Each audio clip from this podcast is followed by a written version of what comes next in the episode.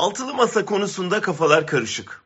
Erdoğan'dan bıkmış kitlelerdeki beklenti o kadar yüksek ki uzayıp giden buluşmalar serisi kolaylıkla yılgınlığa dönüşebiliyor.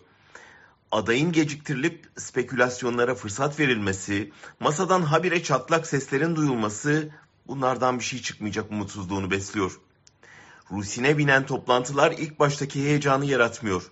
İktidarın seçim kampanyasını başlatmasına karşın Millet İttifakı'nın hala komisyonlar kurduk çalışıyoruz aşamasında olması sabırları taşırıyor.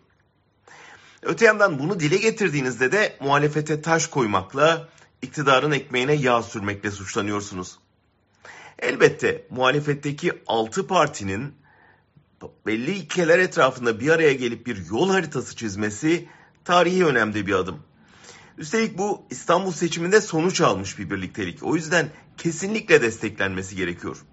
Fakat rahatsız edici konuları söylemekte de yarar var.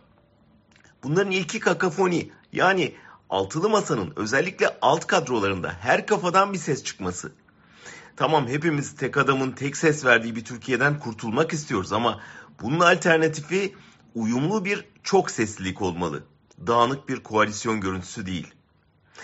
İkincisi, yapılan hazırlıkların çoğunun seçimin kazanılmasından sonraya ilişkin olması. Oysa acil sorun sandığı aslanın ağzından alabilmek. İktidarın her oyunu oynayacağı bu seçimi kazanabilmek. Seçmene seçim için heyecan, sandık güvenliği konusunda güvence verebilmek.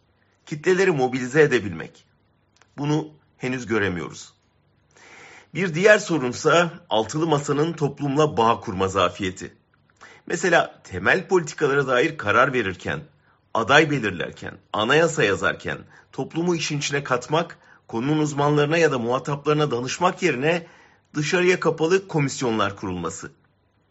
AKP'nin tepeden karar verip topluma dayatma hastalığını sürdüren bu antidemokratik yaklaşım seyirci haline sokulan toplumda heyecan yaratamıyor.